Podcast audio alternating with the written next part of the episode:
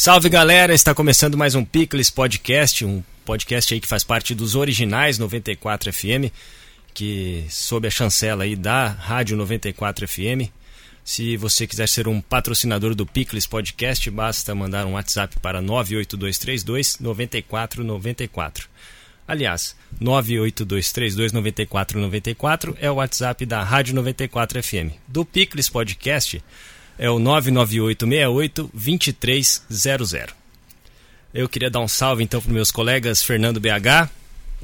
Oi, Gabriel, quanto tempo não nos viemos presencialmente? Voltamos para o presencial hoje. Um salve também para o Marcelo, bem-vindo.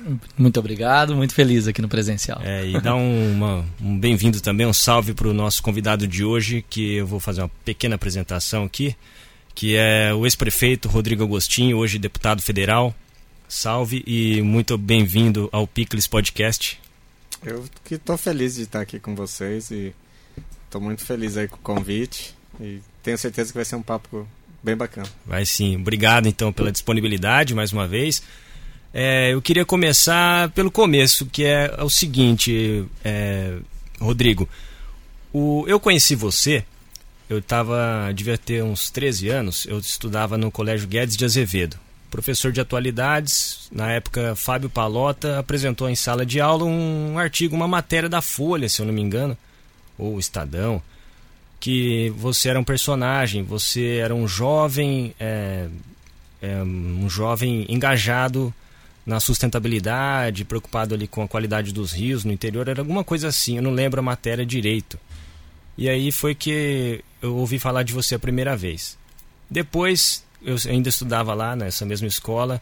Você chegou lá fazendo um convite para a nossa sala de aula para a gente fazer uma passeata na Getúlio Vargas em defesa da árvore copaíba, que resultou na permanência dela, que ela estava para ser derrubada na época da duplicação da Avenida Getúlio Vargas. Então, dali em diante que eu conheci o Rodrigo Agostinho, é, que, que virou essa pessoa, né? Virou prefeito, virou deputado. Naquela, a minha questão é a seguinte: naquela época você já almejava a política? Não.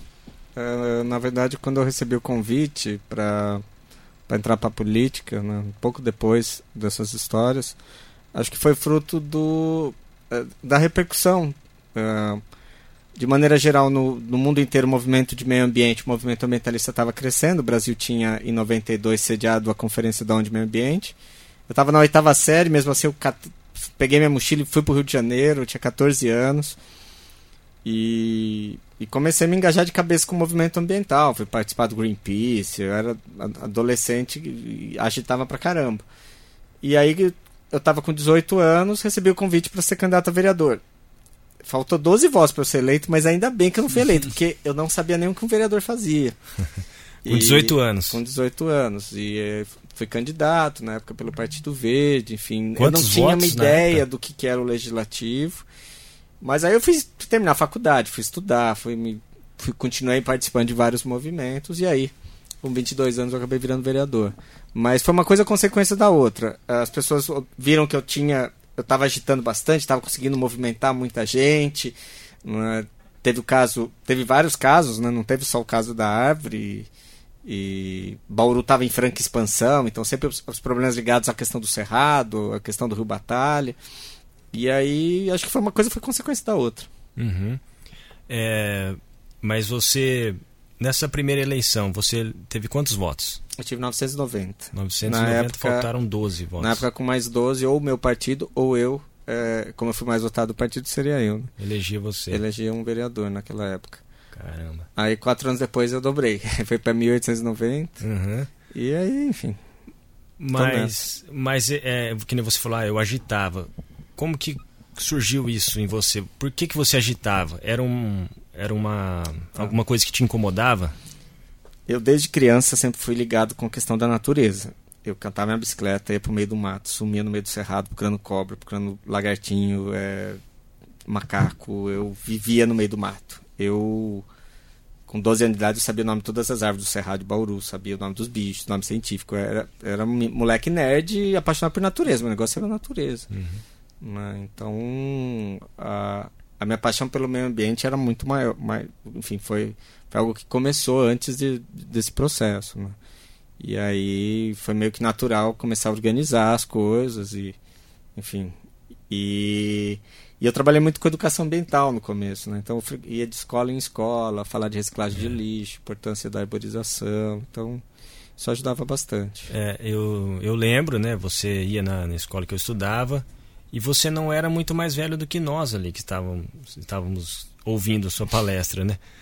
Mas esse fato da, da árvore da copaíba para mim foi emblemático porque também teve um significado que me mostrou o seguinte: a mobilização popular funciona, né? Mostrou para aquele jovem que eu que eu era, né, com 13 anos, que nunca tinha parado para prestar atenção em política ou em protestos, manifestações, e a gente, pelo simples fato, nem sei se foi exatamente por isso, mas a gente foi a, a Getúlio, lá fez um barulho é, no dia seguinte acho que saiu nos jornais, alguma coisa assim, e de repente resultou na, no impedimento da derrubada da árvore.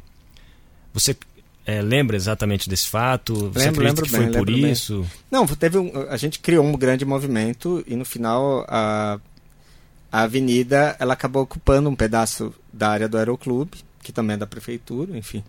E aí não precisou cortar a árvore e virou um dos, dos pontos turísticos da cidade. Né? Um, um, dos monumentos, um dos símbolos da cidade hoje é aquela árvore, uma árvore centenária, uma árvore que deve ter quase 200 anos. E, enfim, foi, valeu muito a pena. É, valeu. Mesmo né? que seja Porque- uma árvore, eu acho que a questão é.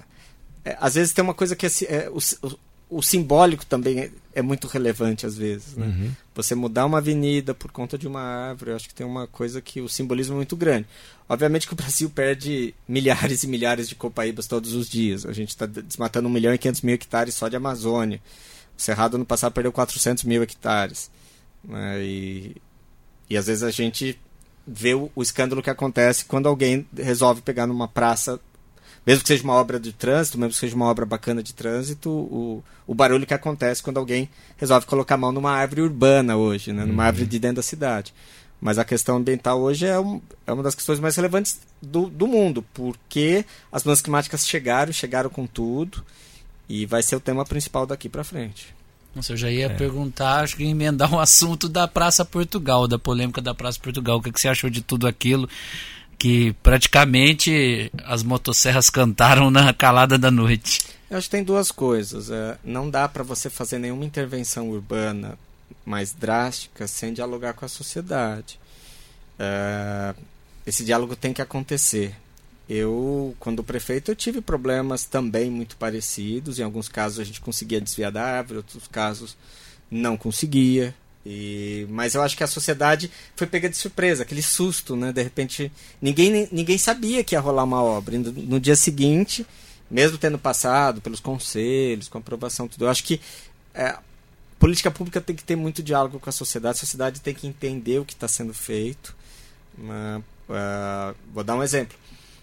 Os projetos que estão se desenhando agora de piscinão para Nações Unidas serão todos embaixo de praças da cidade. Então a Praça do Líbano vai perder as suas árvores. Praça Salim Haddad Neto, que é uma praça super conhecida aqui de cima, o pessoal nem imagina que tem a ver com Nações Unidas, é, ali está se desenhando um piscinão.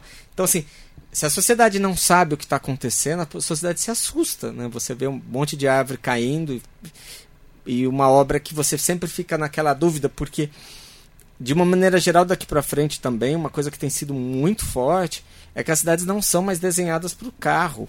É que a gente é viciado em carro, a gente precisa do carro para sair daqui ali na padaria, mas os desenhos das cidades não são mais feitos para os carros.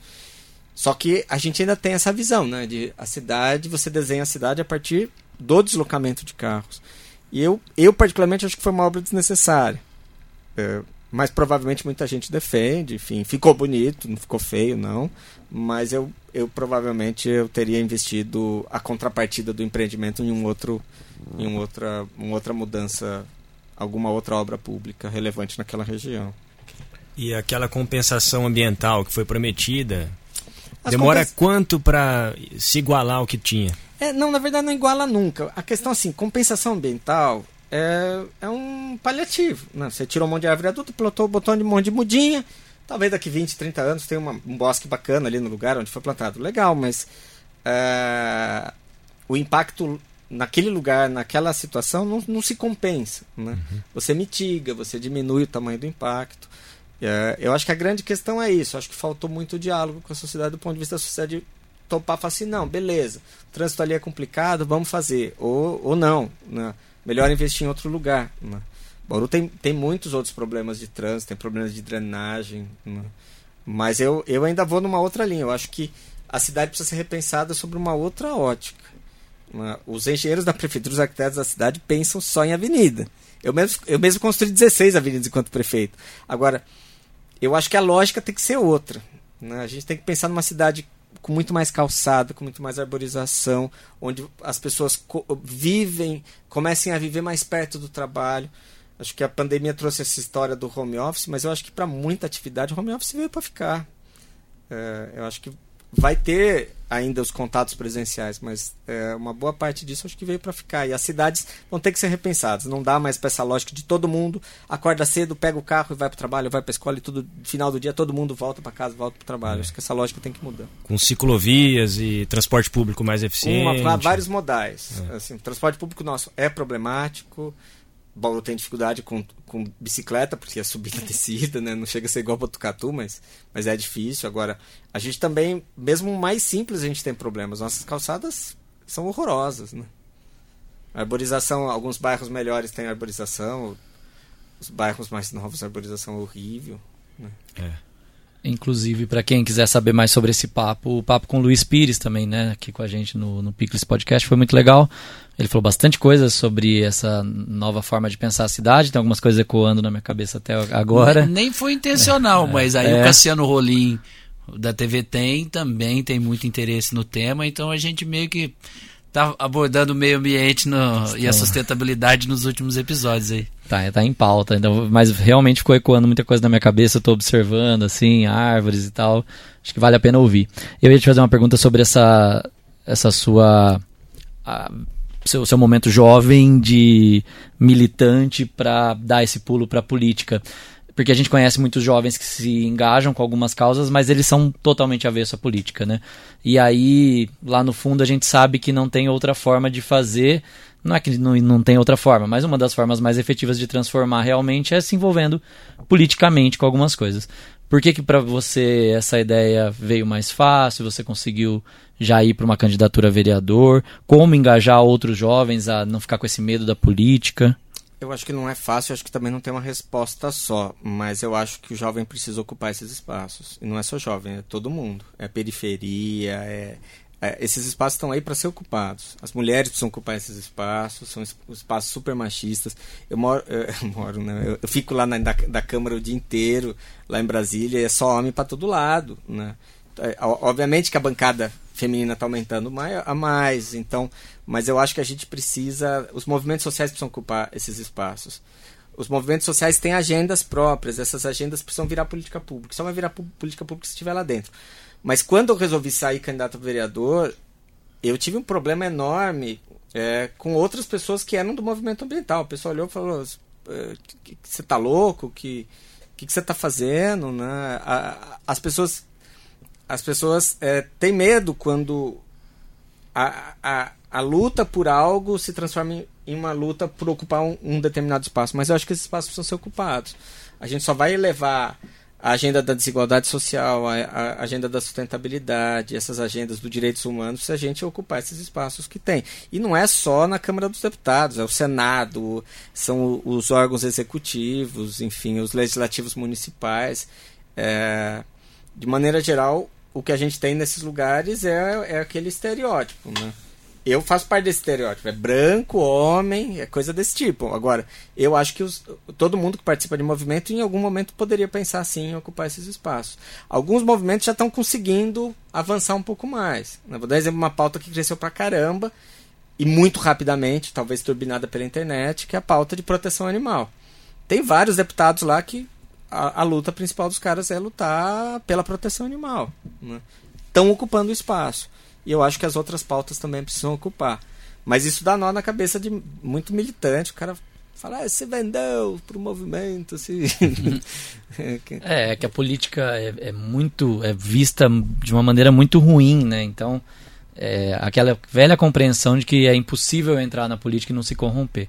E aí depois você vai conhecendo algumas figuras que você acaba botando um pouco mais de fé, assim, não, é possível. É minoria lá dentro, mas tem bons deputados e deputadas hoje dentro do Congresso Nacional. Tem pessoas que fazem uma, um trabalho maravilhoso estão lá dentro.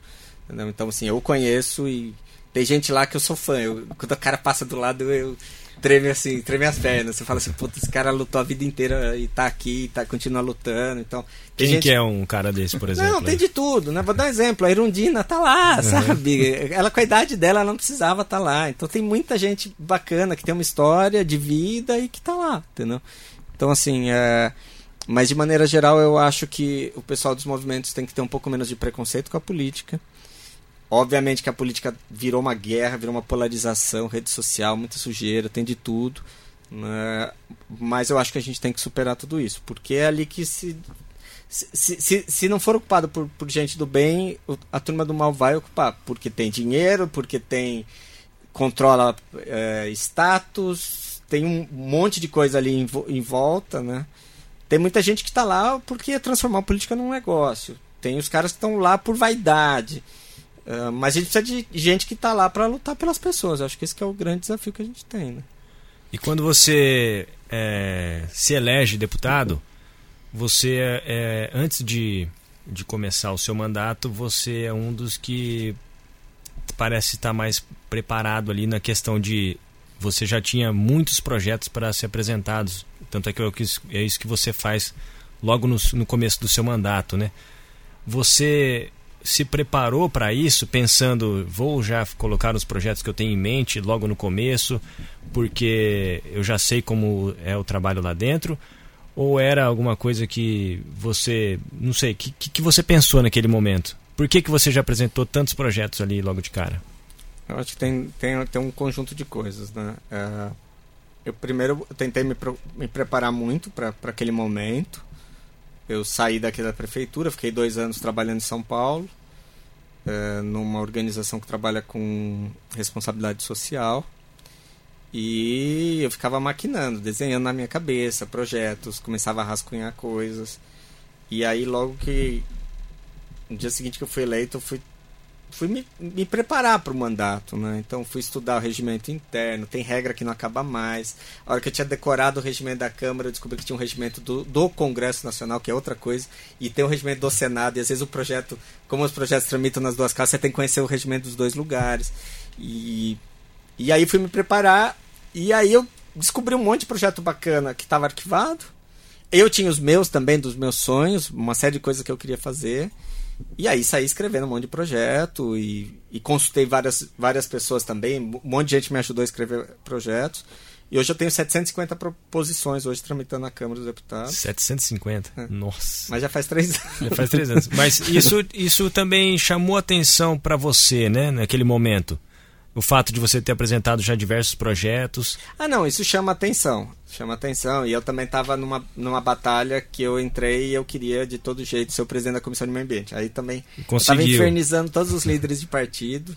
Fui pedir para o líder por de todos os partidos, de partido que eu acho legal, de partido que eu não acho legal, fui conversar com todo mundo. E como é, esse processo é assim mesmo, pedir, vou lá, vou bater na porta do gabinete do, do fulano e vou eu preciso do me apresentar. Apoio, eu quero ser presidente da comissão tal. E, tá. e deu certo. E aí virei presidente da comissão, tive bastante projeto no começo, mas entender como aquela coisa, toda aquela máquina funciona foi, foi bem difícil, não foi, foi fácil. De volta e meia eu, eu aprendo coisa nova no dia a dia de lá, porque é tudo muito grande.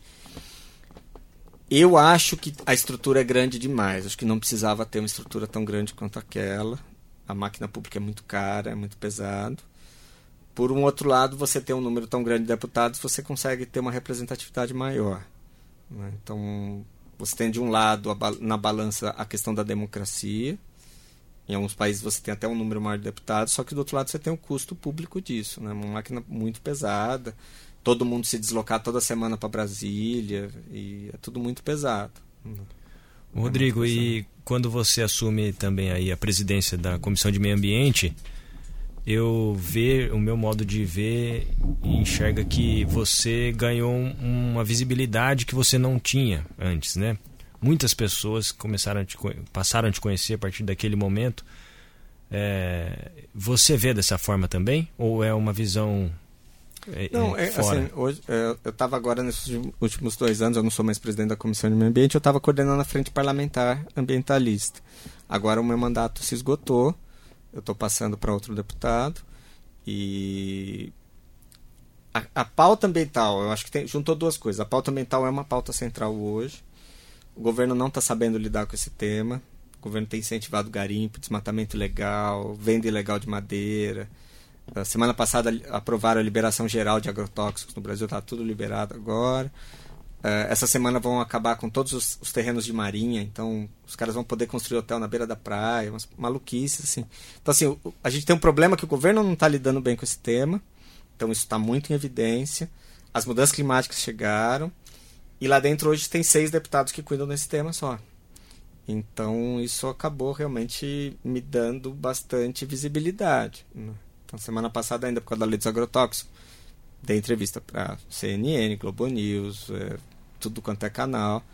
E mas eu não gostaria, eu, eu, gostaria que a gente pudesse estar, na verdade, trazendo boas notícias, né? Na verdade, é o dia inteiro falando de desmatamento, enchente, problemas que, que são problemas ambientais, né? Então, isso que está rolando. É por isso que é, eu vejo muito né, na, na, na, na briga política falarem, por exemplo, que o, que o STF está legislando ou que um poder que, né, que um poder interfere no outro, mas é que quando passam situações absurdas assim, em algum momento, em algum momento desse processo tem que ter um freio, né? Porque uma hora é uma canetada presidencial, uma hora é, é um projeto de lei, vem um monte de pauta bomba, né? E acho que tem uma turma que fica mobilizada para tentar minimizar esse estrago, né?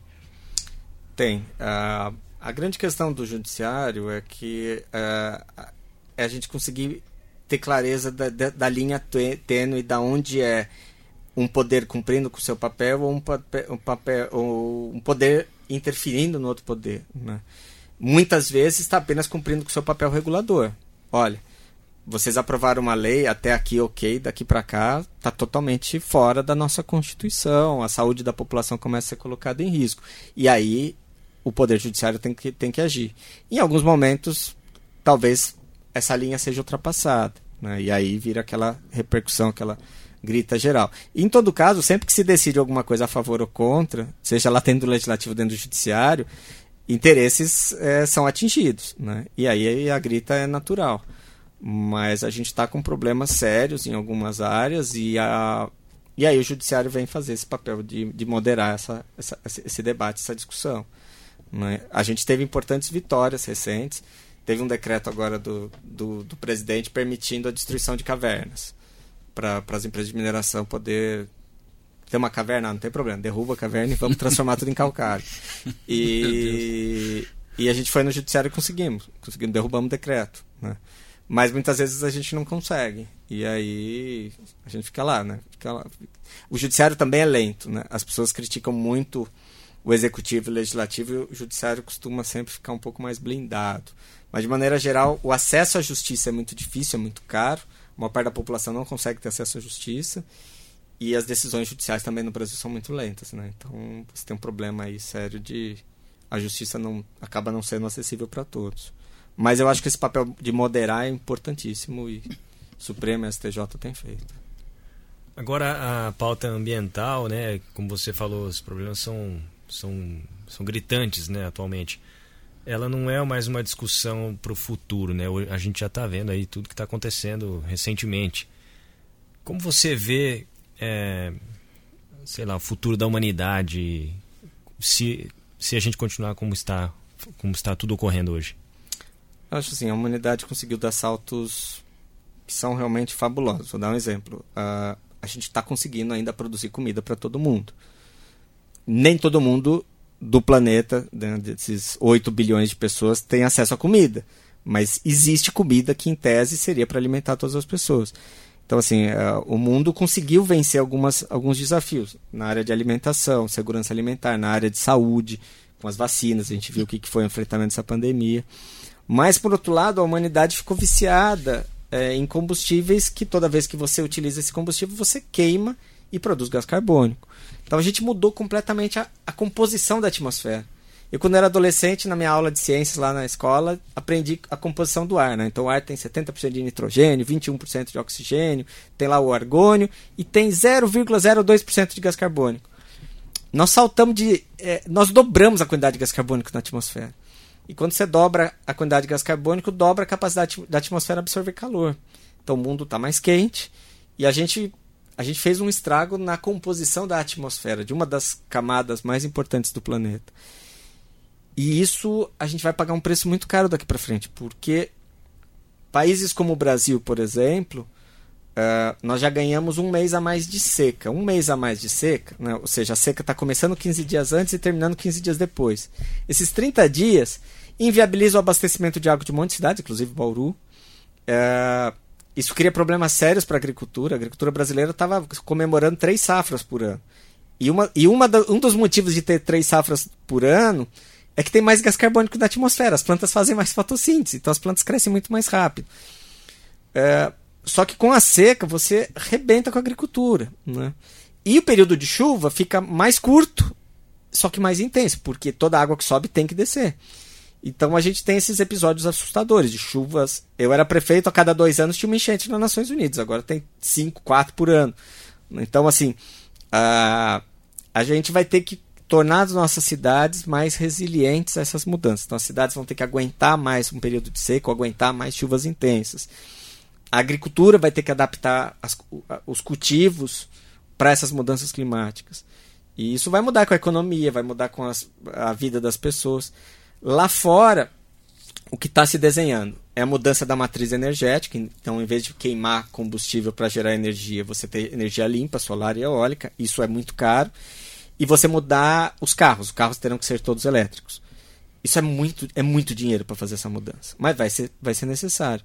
E aí eles olham para o Brasil, o Brasil queimando floresta, né? jogando gás carbônico na atmosfera, toneladas, bilhões de toneladas de gás carbônico na atmosfera. Então o povo não aceita mais isso. Né? Então uh, esse tema das mudanças climáticas vai ser um tema muito forte. Acho que a gente conseguiu avançar em alguns outros problemas do mundo, né? a questão de como alimentar uma população. Muitos países conseguiram chegar numa estabilidade populacional. A gente vai ter problemas seríssimos agora com a África daqui para frente. A, a, população da África deve dobrar nos próximos 20 anos. E isso vai ser um desafio porque lá na África você tem uma escassez de tudo. Né? É, de maneira geral, é, tirando a África do Sul e, e, um pedaço do norte da África, o resto da África é, é uma desgraça generalizada. Então, como você vai levar o acesso a saneamento, acesso à energia, acesso a uma série de, de situações. A classe média, a classe média na, na China ela aumentou 10%. O aumento de 10% da, da, da classe média chinesa representou um aumento da classe média do mundo em 50%. Nossa. E é mais gente comprando, né? é mais gente consumindo, que bacana, mas isso tem um custo para a natureza também, né? um impacto ambiental disso, de mais gente poder comprar carro, comprar celular, comprar geladeira, comprar. Ah, melhora a qualidade de vida dessas pessoas, mas você tem uma pegada no planeta muito pesada. A gente estava falando um pouco antes de começar a gravação sobre narrativa, né? Narrativa política.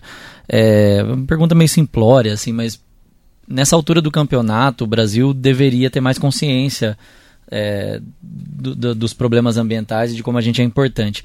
Você consegue entender por que, que esse discurso não cola para a população? Eles entendem que, ah, não, tem que desenvolver mesmo, tem que derrubar a Amazônia para fazer aquilo virar dinheiro. Parece que para a população mais simples esse discurso parece uma balela, assim. E faz anos que a gente fala disso, mas não. Então, uh, algumas pesquisas que foram feitas, a população está preocupada com esse tema sim. É que acaba não sendo a prioridade, né? Um país que está com 14, 15 milhões de pessoas é, desempregadas. As pessoas têm boleto para pagar, tem imposto para pagar, tem mensalidade de escola, tem que ir atrás de emprego. Uh, a prioridade ambiental não, não, é, não vira prioridade, né? A questão ambiental. A não ser quando a pessoa, enfim, quando o lixeiro não passa na frente de casa, quando abre a torneira e não tem água, água, quando você tem uma catástrofe que nem essa que nós tivemos agora em Minas, tivemos aqui na região, a seca lá do, do Grande do Sul, a, a chuva intensa agora é, em Petrópolis, que arrebentou tudo. Mas tirando essas, esses momentos, as coisas estão meio distantes. Né? A, aqui a gente tem 40 milhões de pessoas em São Paulo. A, a Amazônia está distante da maior parte das pessoas, né? Então, assim, essa distância, que é uma distância que também ela é geográfica, ela acaba virando uma distância também no discurso. As pessoas aqui se incomodam com o corte de uma árvore, mas lá você tem milhões sendo derrubados o tempo todo, queimados. E, e Então, assim, eu acho que é natural ser uma prioridade, mas eu acho que também é natural a visão das pessoas de entender que aquilo tudo é uma riqueza que precisa ser explorada. E que isso vai resolver o problema da pobreza do Brasil, que aí é uma Aí, aí é um grande equívoco. Aí é um discurso construído também, né? É, a Amazônia ela virou aquele caminhão de carne que tomba na beira da estrada, todo mundo quer pegar um pedaço de carne, sabe? Então assim, tem muita terra pública, então tá todo mundo indo para a Amazônia pegar terra pública. A madeira lá é só ir lá pegar e tirar e vender. É, o ouro tem ouro no rio, então vamos vamos virar, vamos virar garimpeiro. Então assim, essa ideia de, de um recurso que em tese seria infinito, não é infinito. Né? E, e, como lutar contra isso? Você mesmo disse que lá na, na Câmara são seis né, pessoas que defendem mais aí, o meio ambiente. No Senado deve ter outros poucos. É, existe um caminho para enfrentar isso, sei lá, com algum reforço de fora, algum lugar que vocês possam recorrer, sei lá, Tribunal de Haia ou outros países que estejam mais preocupados com isso, que possam reforçar essa batalha? Tá? É, a gente usa da, das ferramentas que a gente tem, que são ferramentas normalmente regimentais. Então a gente vai tirando de pauta, a gente consegue levar o projeto para mais uma outra comissão. Então a gente a gente faz um esforço enorme. A gente eu, eu particularmente consegui segurar vários projetos muito ruins que estavam tramitando lá. Na, na época que eu era presidente da comissão de meio ambiente, eu podia escolher o que ia para pauta e o que não ia para pauta. Né? Então, às vezes, às vezes, a gente, usando as ferramentas, a gente consegue. Mas, a questão por exemplo, internacional. Do, dos agrotóxicos que passou. É, os agrotóxicos a gente segurou nesses últimos três anos, mas o agro veio com tudo. Uhum. E uma boa parte do texto era para nós era bem tranquilo, uma boa parte do texto, mas tinha três itens lá que é muito do mal, né? Por exemplo, um lá libera os agrotóxicos cancerígenos, que no Brasil é cancerígeno, é proibido. Agora o agro liberou os cancerígenos também. Agora, uh, a questão internacional ela ganhou uma força muito grande, uh, principalmente o setor europeu. Eu tenho dialogado quase todos os dias com os embaixadores, tanto o embaixador da União Europeia, o Inácio Banês, quanto uh, uma série de embaixadores específicos de cada país. Eles estão querendo saber o que está acontecendo aqui. Eles já impuseram para o Brasil uma primeira uma primeira barreira comercial. Então, a soja brasileira de áreas recém-desmatadas não entra mais na Europa. Então, o cara tem que comprovar a origem da, da soja. Aí, essa soja, fruto do desmatamento, está indo para outros mercados. Está indo para o mercado árabe, mercado russo, mercado chinês, mas para o europeu não está indo mais. E agora estão exigindo a rastreabilidade da carne. Hoje, na Amazônia, já tem 59 milhões de hectares de pasto na Amazônia. Metade desse pasto tem boi, a outra metade não tem nem boi, é só pasto. E aí é, a Europa está começando a exigir que esse boi não venha de área recém-desmatada. Não é algo que a gente está pedindo para ninguém interferir em política externa brasileira, nada desse tipo, mas está vindo e eles estão muito de olho. O governo está desligando os sistemas de satélite nosso de, monitoramento do INPE, mas mesmo assim o mundo inteiro está tá olhando. Então o mundo inteiro está monitorando. Tem a NASA, tem, tem um monte de sistema monitorando o que está acontecendo. Né? Mas é, isso aí está rolando, não é Agora, o mundo acordou para essa coisa. Né? O Brasil é o quinto maior emissor de gás de efeito estufa por causa de desmatamento. Se cortar o desmatamento, a gente vai para quadragésimo é, lugar, entendeu? A gente vai lá, lá para baixo. Então a gente precisa fazer a nossa tarefinha, a nossa lição de casa. Sessão curiosidades agora. Se a gente colocar em saia justa com os seus colegas de câmara, mas a gente sabe que tem muitas figuras pitorescas por lá, né? É, queria entender um pouco esse dia a dia lá, que de repente você está lá debruçado em papéis e tem uh, uma deputada que não tira o celular da mão, não para de gravar stories ou gravar vídeos e gerar polêmica e, e ficar criando conteúdo e, e tumulto, etc. É, e gente que provavelmente não estudou o regimento e que fica uh, criando, criando é, empecilhos ali no, no, no, dia a dia, né? É, eu lembro de uma, de uma passagem eu lembro de uma passagem curiosa que o, o, o deputado Daniel Silveira, que é né, uma das figuras polêmicas aí, que foi preso recentemente, que ele ele quis ele quis convocar um, um ele quis convocar um, um, um, depoente lá que era bom para a oposição que ele viesse. Aí alguém falou: "Você tá louco?" Aí ele não estava entendendo nada, achando que estava tava abafando ali não, com a com, com o público dele, aí ele retirou a convocação desse depoente, enfim, esse foi um exemplo assim que que me veio à mente agora. Mas enfim, queria que você comentasse desse universo pitoresco aí, que tem muita gente não caiu de paraquedas, tem muita gente com muito voto lá, mas que enfim, que tá, tá bagunçando o cenário ali. Acho que a gente sempre teve figuras assim, né? O clássico que está lá até hoje é o Tiririca. Mas uh, de tempos em tempos, tanto a Câmara quanto o Senado acabam elegendo figuras assim. Né? No Senado tem o Cajuru, tem o Romário. Uh, lá dentro da Câmara nós tivemos vários. Tanto pessoas que são famosas por algum motivo e vão parar lá dentro, como o Alexandre Frota, até, na verdade, as pessoas que vão numa onda de um movimento político. Né? Então, o movimento político, por exemplo, do Bolsonaro elegeu muita gente. E tem gente que foi eleita dentro desse movimento super preparado e tem gente que literalmente caiu de paraquedas lá dentro. Né? E que tem dificuldade de lidar. Independente de, de você ser a favor ou contra, como é que essas pessoas pensam. É, você tem pessoas que não vão pensar igual você, é, mas que estão preparadas para estar tá lá dentro. Outras nem tanto. Né? Então, assim, é, é, é bastante desafiador é, com o passar do tempo você acaba conhecendo quem é quem e você fala, olha, aquela pessoa dá para contar, aquela pessoa dá para sentar numa mesa e discutir, aquela outra pessoa não dá nem para sentar numa mesa e discutir, conversar, procurar um consenso em um texto, porque lá a gente só consegue aprovar as coisas na busca de um consenso. Né? E você já passou por situações de risadas constrangedoras ou de ver uma situação de alguém falar uma besteira muito grande numa, numa comissão, alguma coisa assim? Já, já muitas vezes e, e é muito é, é, muito comum, mas também é muito triste, né? Você imaginar que ali é, é a casa de leis do país, enfim, é ali que se controla a constitucionalidade das coisas. Então a gente agora o testemunho que eu tenho também dos deputados mais velhos que estão mais tempo lá dentro é que do passado também tinham essas figuras, né? Então, o que também não é diferente do que acontece nas câmaras municipais, né? O cara o cara é conhecido no bairro, vira vereador, né? Eu acho que a sociedade ela precisa é, pensar um pouquinho mais. De maneira geral, eu que participei já de várias campanhas, o eleitor acaba decidindo muitos dos votos, principalmente para as casas legislativas, na véspera, ou às vezes no dia da votação. Né? É importante que as pessoas parem um pouco para pensar. Não precisa gostar de política, sabe? Tem momentos que eu odeio a política também. Eu tô lá dentro, mas tem hora que eu tenho raiva também. Agora, é, é importante que as pessoas parem, prestem atenção, falem, olha, esse cara talvez seja um bom representante para nós. Esse, esse aqui não. Não, não pode ser assim, é porque o cara era um bom jogador de futebol. Às vezes pode ser que um bom jogador de futebol vire um bom deputado, mas ele tem que ir atrás, buscar qualificação e se informar, entender não é só. Uh, a gente vive esse momento hoje da rede social que qualquer um vira uma estrela de um dia para noite. Né? E o cara nunca construiu nada, nunca fez nada. E de repente o cara tá lá, né? ocupando um espaço, uma cadeira importante. E tem gente que fala bobagem na internet e pode ser eleito deputado na próxima eleição. Pode, pode, pode.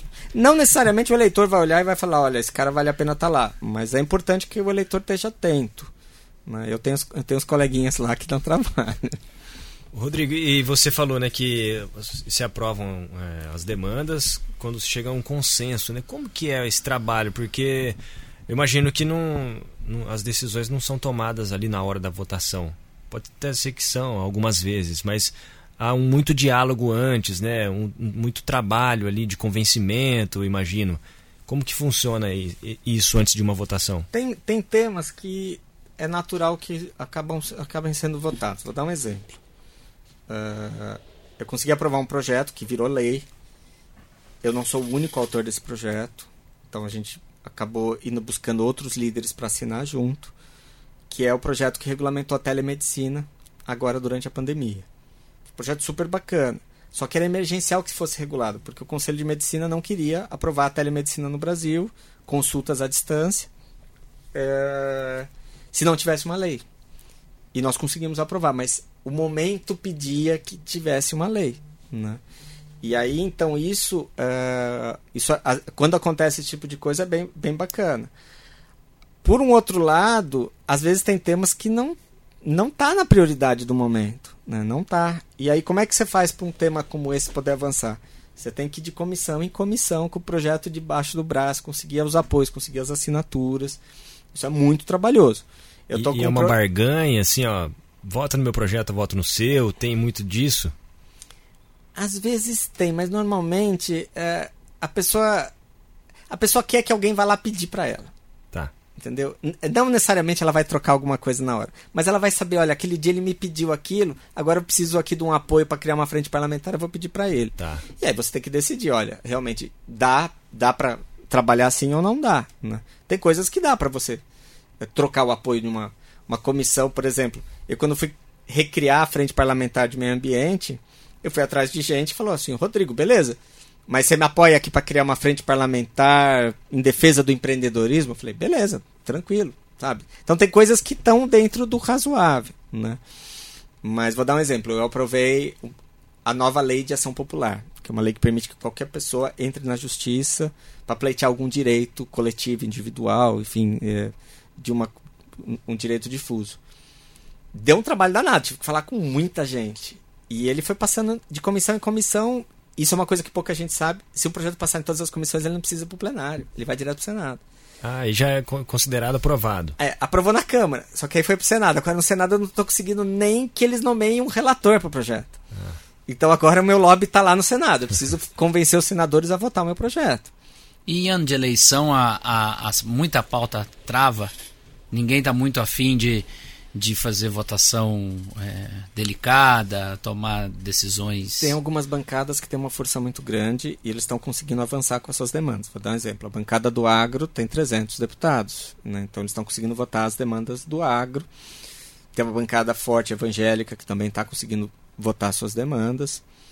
É, tem algumas bancadas setoriais, algumas perderam um pouco a força, é, mas de maneira geral o pessoal está trabalhando muito agora para tentar votar o que puder agora e provavelmente o resto vai ser depois da eleição. Então, provavelmente até maio, junho, as votações vão ser muito intensas. Semana passada varou a madrugada inteira de votação. E tem muita coisa boa, mas também tem muita coisa ruim. Né? Então, vou dar um exemplo. Essa semana estão querendo votar a volta dos jogos de azar. Liberação, libera geral. De jogo do bicho a cassino né? Passando pelos, pelos bingos que, que já foram liberados. Então, assim, a gente sabe que vai ser uma polêmica danada no plenário, vai voar pedra, vai, vai, ter, vai, vai ter de tudo ali dentro, né? Mas é, alguém colocou isso na pauta, entendeu? Isso não caiu de paraquedas, entendeu? E, ao mesmo tempo vai ser votado um projeto de lei, a lei complementar, projeto de lei complementar 28 de 2019, que é do próprio vice-presidente da Câmara, então ele conseguiu ele tem força política para conseguir pautar um projeto dele, que é uma mudança na nossa legislação tributária, é uma mini reforma tributária, bem bacana. Né? Então, assim, às vezes tem coisas que, que são demandas que realmente a sociedade está clamando, às vezes não, às vezes é de um grupo muito específico. Né? E, e é um desafio, porque a gente tem uma mania de dizer lá assim, às vezes surge uma coisa muito estranha do nada, e aí a gente chama isso de jabuti, né? Uhum. Porque assim, meu, jabuti em cima de uma árvore alguém colocou ele lá. Subir na árvore sozinho ele não sobe. Né? Então esse é o, é o, desafio que a gente tem todo dia lá dentro. Né? E você já falou, né, que as pautas aí devem ir até junho, mais ou menos, né? Junho, aí vai, vai dar uma boa esfriada. Aí vira Por palanque, conta das né? eleições. Já tá, sim. É. Palanque já tá. Os caras pegam o microfone e mandam abraço pra mãe, pros, pros amigos. O Rodrigo Agostinho é pré-candidato a uma reeleição? Eu vou trabalhar para isso esse ano. Vou trabalhar para isso. É, eu acho que tudo no seu momento certo, enfim. Mas eu eu vou tentar trabalhar nisso. O que eu tenho, o, o que eu tô tendo uma dificuldade enorme é porque eu não imaginava que ir para Brasília você ficava tão distante dos seus eleitores. E, e juntou duas coisas, né? Uh, um mandato de federal que é distante e a própria pandemia. Então, enfim, as pessoas falam: Rodrigo, você subiu, Rodrigo, você me abandonou, Rodrigo, você. Então, isso, isso tem sido talvez o, a, a, a coisa mais complicada aí, tanto da pandemia quanto de você ter um cargo num, num lugar distante daqui. Né? Você acha que você pode ter perdido eleitores locais aqui? Da Não sei, região? eu acho. Eu acho que às vezes é bem possível porque as pautas também nem todo mundo concorda com uma votação, com como, como eu me comportei em tal votação. Então, uh, lá a gente tem que fazer escolhas o tempo todo, as escolhas têm que ser muito rápidas, a favor ou contra. Uh, não dá para ser tipo assim, ah, nessa eu não vou votar. Não. Você tem que se po é. po posicionar e às vezes o eleitor está de olho hoje, por conta principalmente de rede social. Né? Às vezes não olha o dia a dia que 90% das votações, mas algumas votações bem polêmicas a gente paga um preço bem caro por elas. E fica é. aquela visibilidade, né? A galera tem divulgado a lista de quem votou para isso, quem votou para aquilo. Então acho que hoje. Tem muita lista fake. É? Vou dar um é. exemplo. Semana passada eu coordenei todo o movimento contra a lei dos agrotóxicos. Eu estava na liderança lá. É, o, o, partido me nomeou líder do partido para poder estar tá lá dentro fazendo barulho. E de repente no dia seguinte estava saindo lista que eu tinha votado a favor, entendeu? E você olha e fala assim, cara é tão bem feita que você, até você fica na dúvida. Fala assim, meu, não é possível. Será que eu botei errado mesmo na hora, né? Apertei o botão errado e não. É, era fake mesmo, mas é um mundo bem louco, esse mundo das, das fake news. Da... É, mas aí você trabalha a sua comunicação ali, né, para tentar reverter, mas é difícil, né? O é impacto já às vezes já tá, tá feito. Nesse momento, é, deputado federal é a melhor posição que você pode estar? Tá? Assim, é cedo demais para ir para um Senado? É, outras opções aqui. Voltar para a prefeitura. Voltar para a prefeitura. Aproveitando, qual que é o seu objetivo na política? não sei se tem um. Eu não vou dizer que tem um objetivo. Eu estou muito feliz do que eu estou fazendo, estou trabalhando pra caramba, estou relatando um monte de projeto, estou tô, tô com um monte de coisa, estou trazendo muito recurso para Bauru e para a região. Embora esses recursos acabam não, não aparecendo, porque entra no, na conta da prefeitura e fum, né, vai lá para pagar as contas, enfim. Uh, mas eu estou chegando agora em quase 100 milhões de reais que eu trouxe para Bauru região em três anos. Então, para a região, valeu muito a pena ter um deputado federal, do ponto de vista de recurso, né?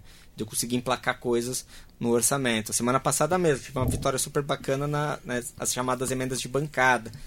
Eu consegui, eu comecei as emendas de bancada em 2019 trazendo para cá 6, 6 milhões e 600. Esse ano eu consegui chegar em 13 milhões de emendas de bancada para os principais hospitais aqui da região. Né? Então, assim, isso, isso faz diferença na, na, na política pública. É, o hospital aqui de estadual vai ganhar vai receber esse ano 1 milhão 850 para investir em equipamento, estrutura. Então, assim, é, eu tô feliz com o que, que eu tô fazendo, tô contente, tô vendo as dificuldades, mas já tô com vários projetinhos aprovados na Câmara, que foram pro Senado, alguns já viraram leis. Uh, mas, por um outro lado, eu sei que quem decide no final das contas é o eleitor. Né?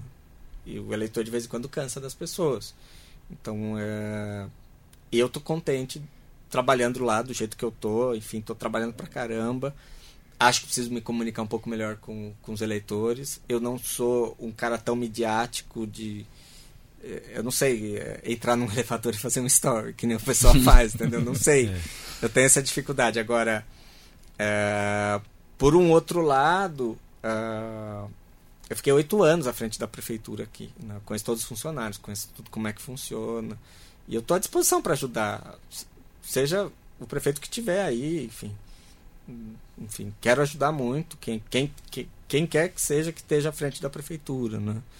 Então, uh, é, é algo que eu gostava muito de fazer. Eu gostava de ser o primeiro a chegar na prefeitura, o último a sair, de ir para a rua.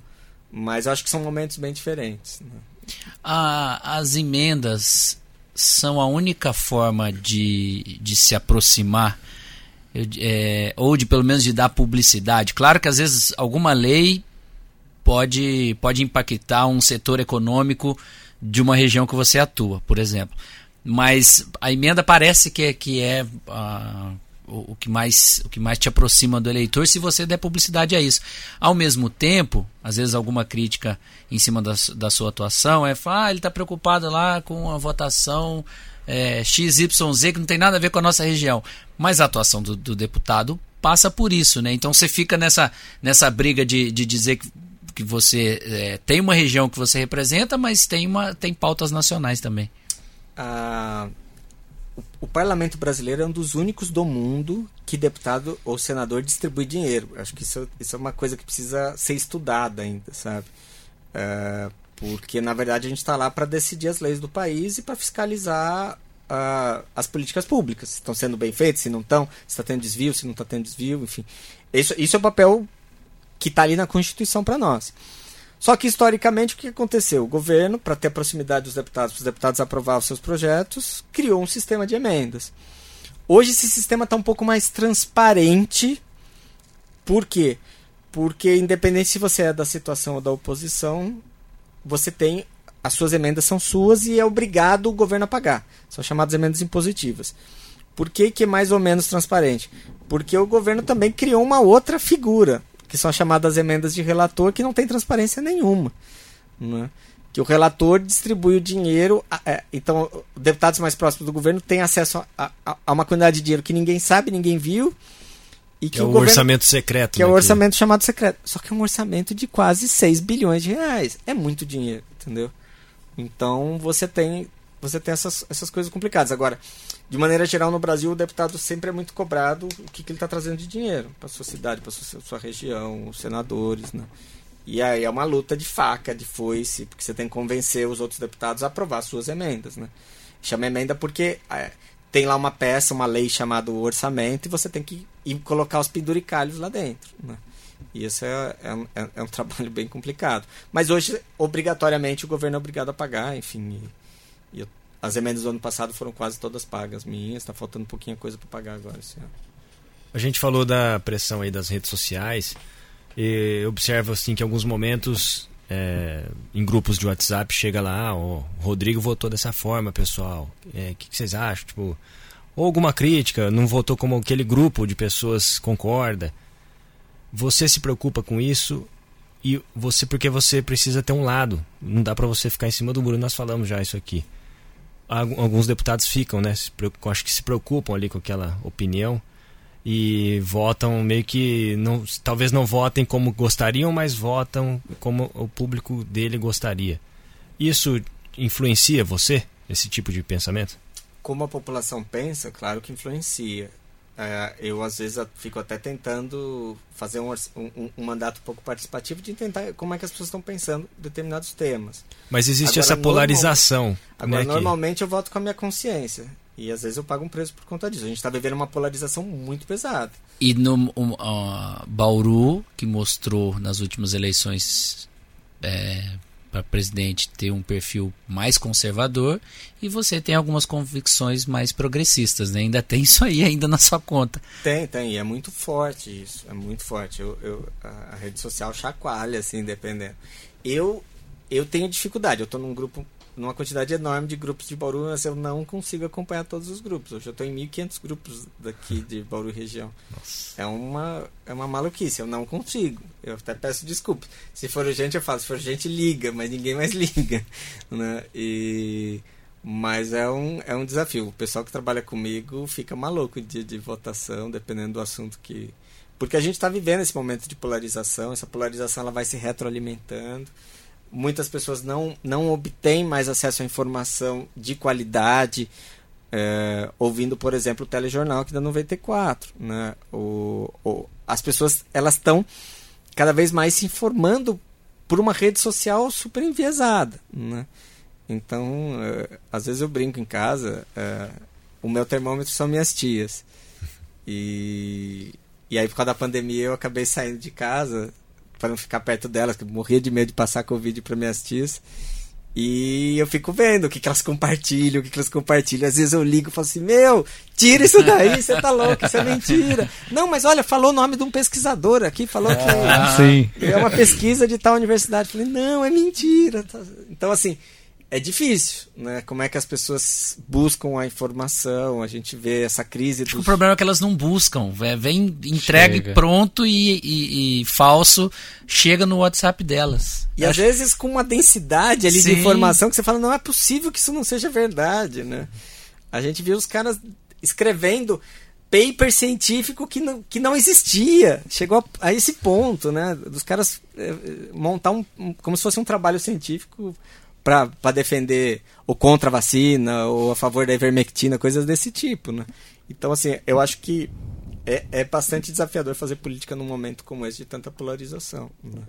E, e eu acho, particularmente, que falta no Brasil um país que tem 40, 40 partidos, acho que os outros tons de cinza aí estão bem enfraquecidos. Né? Ficou meio que aquela coisa Fla-Flu, é, Palmeiras, Corinthians, tá bem mais ou menos isso a coisa. Né? A, a, sociedade parece que muda muito rápido. É, vou fazer um julgamento mais superficial, mas então a gente vem de um, de um prefeito que se reelegeu, que é de uma posição mais, mais progressista, ambientalista, e agora na última a gente elege uma prefeita mais conservadora. Também esteve aqui com a gente, também tem um episódio para ouvir com ela. É, você percebeu o Bauru indo para esse lado mais conservador? Isso sempre existiu? Você sempre lidou com esse conservadorismo na prefeitura de Bauru? Ou isso vem mesmo do Bolsonaro? Isso cresce depois de Bolsonaro? Que é estranho, né? Parece que muda muito rápido a cidade. Eu acho que tem duas coisas. Eu acho que tem uma, uma questão que é pendular mesmo. Né? Isso ocorre em muitos países. Você vê nos Estados Unidos uma alternância entre republicanos e democratas de tempos em tempos. Então eu acho que você tem uma, uma coisa que é mais pendular. Porque não é toda. É, a, gente, a gente acha que. A gente mede a população, outras pessoas, pela nossa régua, né? Então a gente fala assim: não, eu tenho essa convicção, eu vou com essa convicção até o fim. Muitas pessoas vão alternando é, nem sempre as pessoas vão pegar uma bandeira progressista e vão é, é, é, é, com essa mesma bandeira do começo ao fim. Tá cheio de bolsonaristas que é a favor de vacina. Então, não dá para generalizar também. E a gente costuma fazer essas generalizações. Ah, mas, por um outro lado, eu acho que por uma série de situações que a gente teve, que dá para ficar fazendo, falando horas aqui, eu acho que a gente acabou, de certa forma, a população querendo experimentar outros, outros modelos, outros formatos. Né? Isso não quer dizer que não, não haja toda uma mudança agora nas próximas eleições, mas eu acho que é, tem a questão pendular e tem a questão da gente mesmo, que às vezes a gente acha que, porque a gente tem uma prefeita mais conservadora, toda a sociedade é conservadora. E no caso dela ainda teve o fator outsider, né? Que acho que tem um fator outsider, diferença. novidade, ela é uma excelente comunicadora, ela é uma mulher super bacana, bonita, sabe se comunicar super bem, né? sabia dar respostas para uma série de desafios que estavam impostos. Como jornalista, andou pela cidade inteira, sabia o que estava acontecendo na cidade. Né? Então, o eleitor se identificou com esse com, modelo, com essa receita. Né? né? Então, eu acho que tem, tem muito disso. Não é não necessariamente o eleitor pensa da mesma forma como a pessoa que que acaba sendo eleita naquela determinada eleição.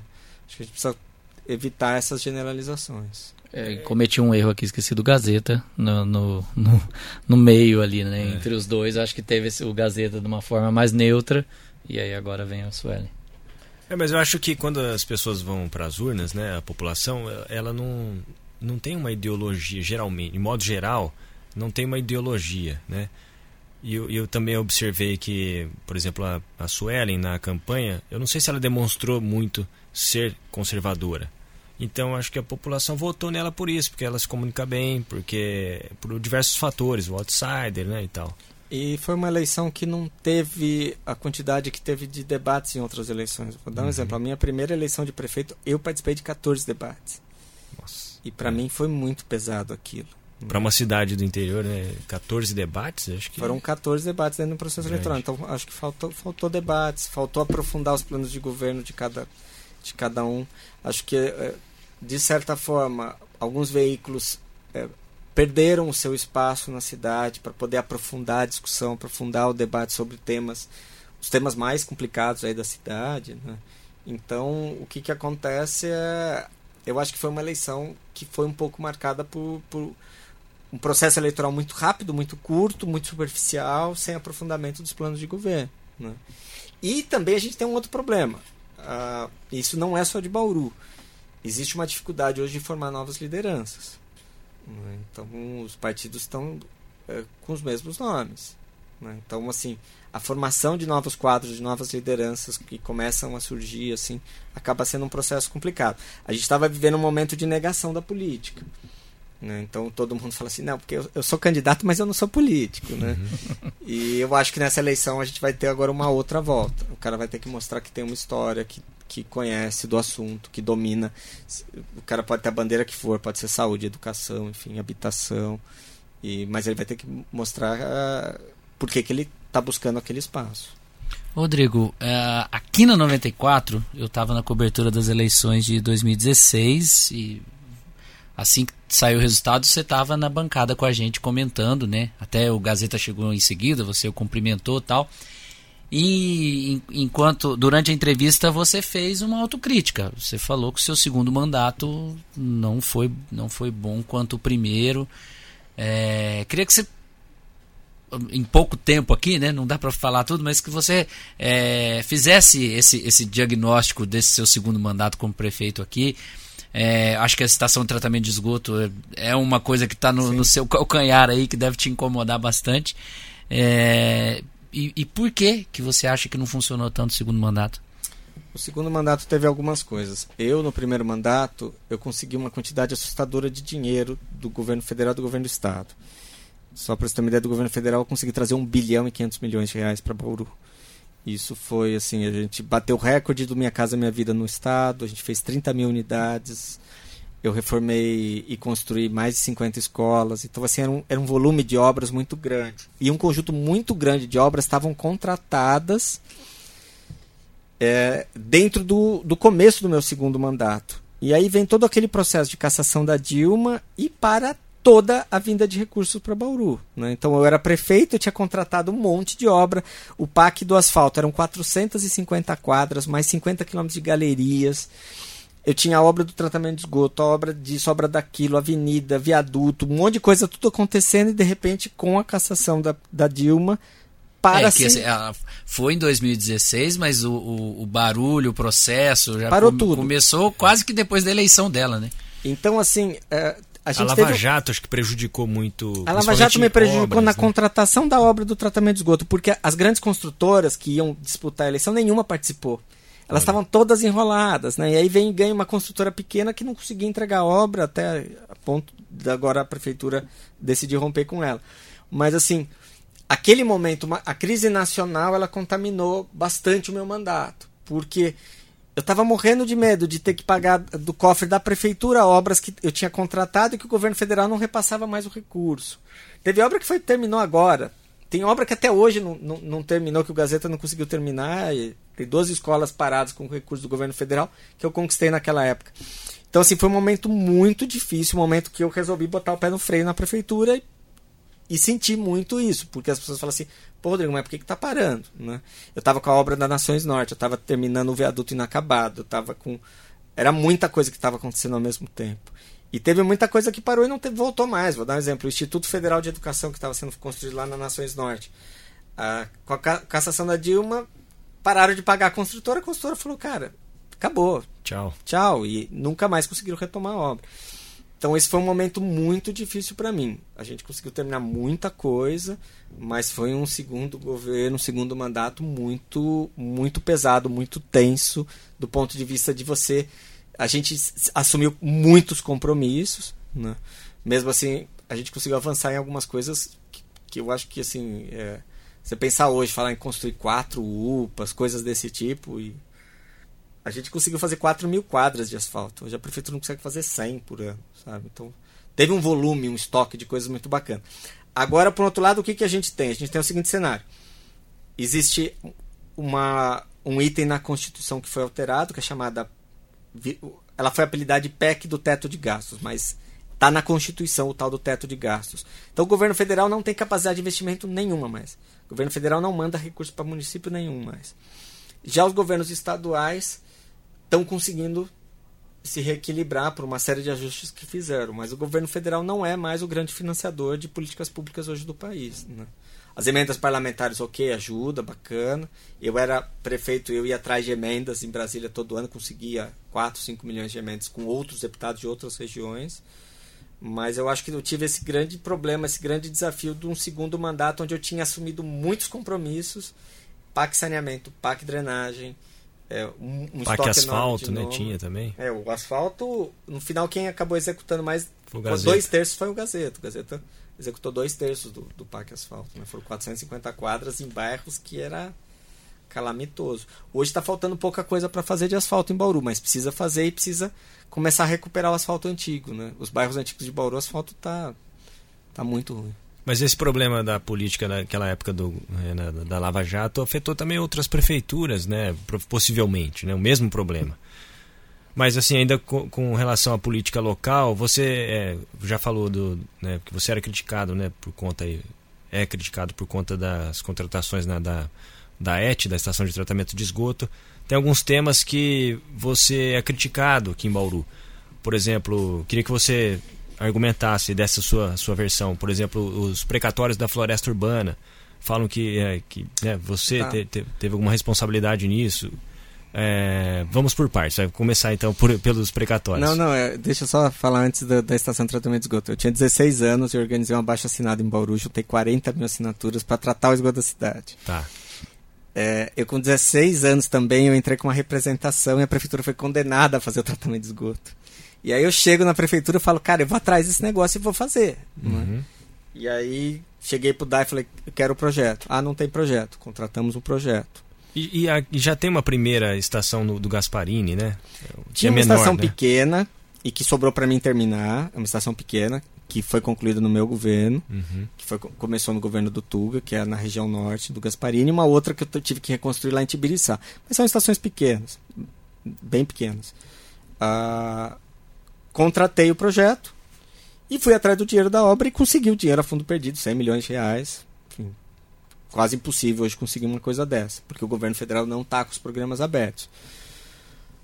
Aí a gente foi fazer a licitação. E no meio da licitação vem a Lava Jato e as construtoras grandes não participaram. Né? Mas ah, era uma obra que poderia ter sido ter- concluída agora nos últimos 4, 5 anos. Entendeu? Eu, particularmente, acho que eh, já passou da hora dessa obra estar tá, tá pronta. Ela está em 80% já concluída. E a prefeitura vai ter que soltar agora uma nova licitação para concluir essa obra.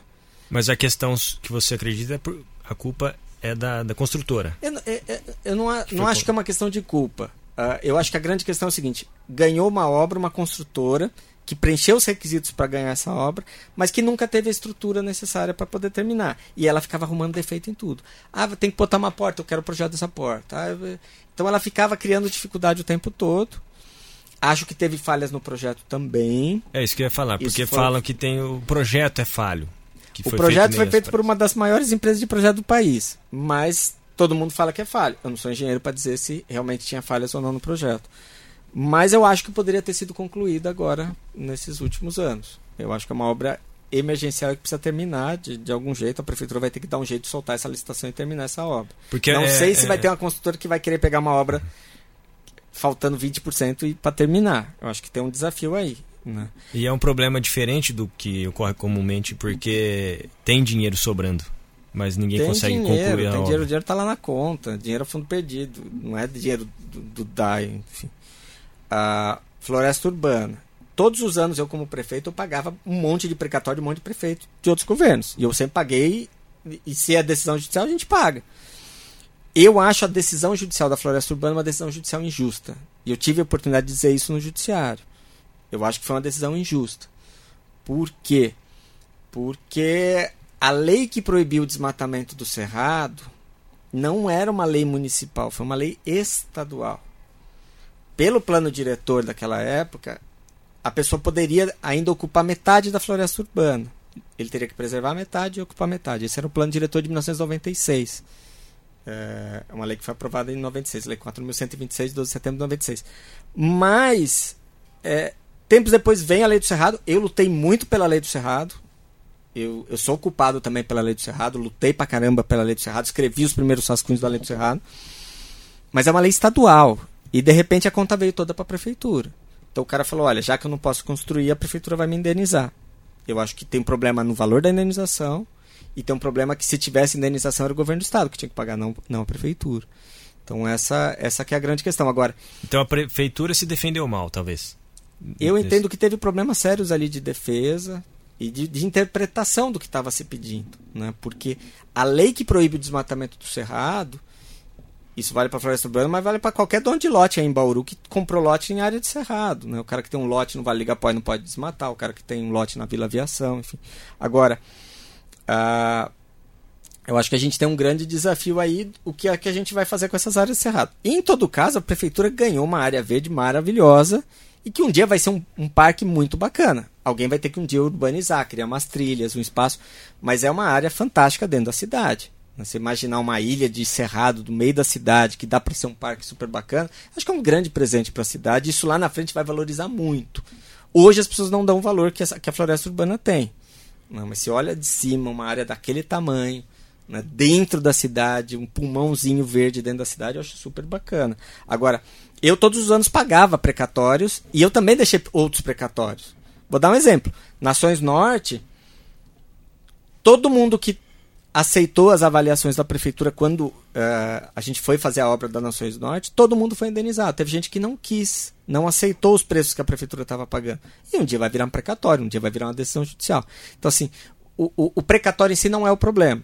Agora, nesse caso da floresta urbana, o que eu me ressinto é que se alguém tinha que indenizar alguma coisa, era o governo do estado e não a prefeitura.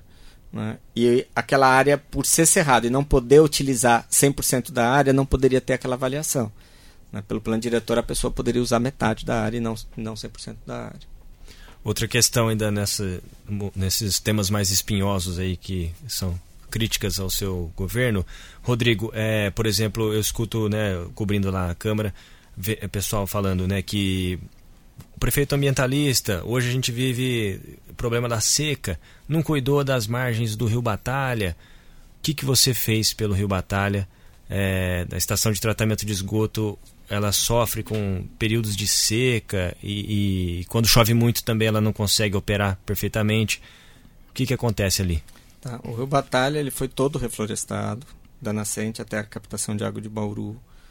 É, foram 1 milhão e 500 mil, mil mudas e isso foi ainda antes de eu assumir a prefeitura. É, na época que eu era prefeito, a gente conseguiu aprovar um projeto grande da Agência Nacional de Águas. Só que o Rio Batalha é um córrego do tamanho dessa mesa. Quem conhece o Rio Batalha na ponte ali Bauru-Piratininga, pode ser na Bauru Sul, até na Bauru Marília, ele é um córrego. Ele não é um rio que tem que ter a, não dá mais para as pessoas acharem que o Rio Batalha vai, ser, vai continuar sendo o grande manancial de água de Bauru. Essa, essa é uma grande ilusão que a gente tem. Né? Que basta plantar um pouco mais de árvore lá no, na beira do rio e que isso está resolvido. Não está. E as mudanças climáticas estão aí também para agravar ainda mais o problema. Eu ampliei a captação de água, uh, eu quadrupliquei o tamanho da lagoa, mas a, a lagoa ainda é muito pequena perto do, do que poderia ser. Agora, não adianta você simplesmente aumentar a reservação e não conseguir aumentar a, a produção de água. Né? A gente está num ponto do batalha que a gente está muito próximo da nascente. A captação é feita a 17 quilômetros da nascente, que fica em Agudos. E o Rio passa por Piratininga também, né? É, é, ou seja, não depende, quero dizer, não depende só da prefeitura de Bauru. Ele, ele passa em essa... 11 municípios. Eu não sei se eu vou lembrar o nome dos 11, mas assim, ele nasce em Agudos, passa, faz a divisa entre Bauru e Piratininga. Tem um pedacinho que sai de Pirajuí, Havaí, Presidente Alves, Uru, Pongaí, Reginópolis. Então são 11 municípios. Só que ele está muito próximo da nascente aqui. Então, assim, ele é um córrego. A cidade vai ter que buscar outras fontes de abastecimento. Talvez ainda no Batalha mais para frente, lá perto de Tibiriçá, deve fazer uma segunda captação de água. Na minha época, a prioridade era o tratamento de esgoto. Você tinha que fazer escolhas. Ou, ou daí toca uma obra, não dava para tocar duas. Então a prioridade foi o tratamento de esgoto e a água, não vou dizer que ficou para trás. Né? A gente perfurou 13 grandes poços na cidade naquela época. Hoje, um terço dos poços que funcionam na cidade foi perfurado na minha época. Mas eu acho que Bauru vai precisar de um, de um novo sistema de abastecimento de água mais robusto. Não dá para achar que o Rio Batalha vai continuar produzindo. Só para você ter uma ideia, ele tem capacidade de fornecer 250 litros por segundo e a gente tira 500 litros de água por segundo dele. E tinha um né? plano diretor de águas também que não foi cumprido. Tem um plano, tem um plano que a gente contratou que elenca um monte de obra que precisa ser feita. Vou dar um exemplo de uma coisa que não é obra, mas é caro, mas não é obra. É trocar todos os hidrômetros da cidade. Por quê? Porque muita gente, muita gente obviamente reclama do preço da água. Em alguns casos eu dou até razão. Né? Os consumidores comerciais, por exemplo, que não consomem quase nada de água, pagam um valor bem alto aqui em Bauru. Mas, é, de maneira geral, uma boa parte dos hidrômetros de Bauru não mede mais a água que está tá, tá abastecendo aquela casa. E se não mede, o DAI também não fatura. Essa diferença acaba achando. Todo mundo acha que é vazamentos pela cidade. Não é. É perda de medição. Uhum. É, essa perda de medição dá, chega a 40% do total de água produzido e o que é medido. Falta 40% nessa conta. Uma parte é vazamento, uma parte significativa não é medido. E, e, se você não mede, o DAI não fatura e o DAI não tem dinheiro para fazer grandes investimentos. Né? Agora, essa. Isso você poderia ter feito? Eu acho que eu poderia ter feito um pouco mais. Eu acho que um pouco mais eu poderia ter feito sim. Não, o DAI não tinha capacidade de investimento de, de fazer uma grande obra e nós, a gente também não tinha projetos para isso. O plano de águas é, era um plano. Para cada ação daquela você tem que fazer projeto, ir com engenheiro, ir para a rua. E, e, a gente, a, o nosso foco era, era principalmente resolver o problema do tratamento de esgoto. Né? Não dava para atacar todas as frentes. O corpo técnico do DAI também era pequeno para atacar todas as frentes. Mas eu acho que esse é um dos grandes desafios da cidade. Né? Eu acho que a gente tem o desafio do abastecimento e o desafio de como é que a gente vai controlar essas enchentes das Nações Unidas e de outros bairros da cidade que tendem a se agravar com o aquecimento do planeta. Tá. É, um, mais um último tema aí para a gente é, falar é a compra da estação de trata, da, da estação ferroviária. É, Fala-se que não era, não precisava ter comprado, foi uma compra meio que sob pressão e no fim não, não, não, virou nada ali é, precisava de uma precisa hoje de uma grande reforma e no fim está interditada. A prefeitura gastou o dinheiro na época e não, não tem utilidade hoje. Eu acho o seguinte: é um dos prédios históricos mais importantes da cidade. Aquele prédio estava completamente abandonado. O sindicato dos ferroviários recebeu aquilo em troca de dívidas trabalhistas. Uh, eu acho que aquilo tem que se aproveitar de alguma forma. Né? Eu acho que é um dos grandes desafios a gente conseguir os recursos para reformar. O meu sonho é que aquilo volte a ser uma estação ferroviária. Sonho número um. Que a gente volte a ter trens de passageiros e ali volte a ser uma estação de trem. Acho que essa tinha que ser o sonho número um. A gente não está vendo, nós não estamos enxergando investimentos em linha de trem para transporte de passageiros. Então que aquilo vire um centro cultural, que a gente transforme aquilo num mercadão, ou qualquer coisa que a gente fizer, eu acho bacana. Agora eu não me arrependo da gente ter assumido aquilo não. Acho que a gente poderia ter se esforçado um pouco mais para conseguir os recursos. Eu, eu, licitei o projeto, consegui o projeto, mas o projeto não cabia dentro do orçamento da prefeitura e acabou não sendo executado. Né? E a gente tem um projeto de reforma daquilo. Agora, eu acho que é, um, é prédio mais, mais, mais, mais importante histórico da cidade, eu acho que é o prédio da estação. Né? Eu acho que é um patrimônio que precisa ser preservado. Agora, historicamente a gente tem um problema no Brasil que é como fazer a intervenção num prédio histórico. A gente tem uma dificuldade enorme. Isso é tanto vale para iniciativa pública quanto para iniciativa privada. Né? É muito difícil o, a robustez dos projetos. Vou dar um exemplo. Para usar aquele prédio tem que ter acessibilidade.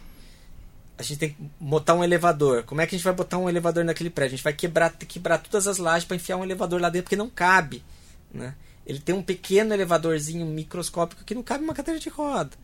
Né? Então você tem que adaptar o prédio inteiro a um mundo com novas regras de segurança, de bombeiro, de tudo. Então tudo fica mais caro. Não é só pintar a fachada, lavar e liberar, entendeu? A gente usou muito a, todo o pátio da Gare. Né? A gente tinha os passeios de Maria Fumaça. É, a gente tinha bastante coisa que a gente acabava usando aquilo lá. Né? É, teve Vários algumas ações culturais. Dentro. Né? Agora, eu acho que é o projeto. É, é, é, o prédio histórico mais importante da cidade. Né? E eu acho que aquilo precisa, precisa ser valorizado. Né? Não é, é. Eu acho assim. Vamos dizer que é um prédio lindo e maravilhoso? Não sei. Sabe? Acho que para muita gente não é. Para muita gente é um, é um caixotão branco estranho que fica lá, enfim.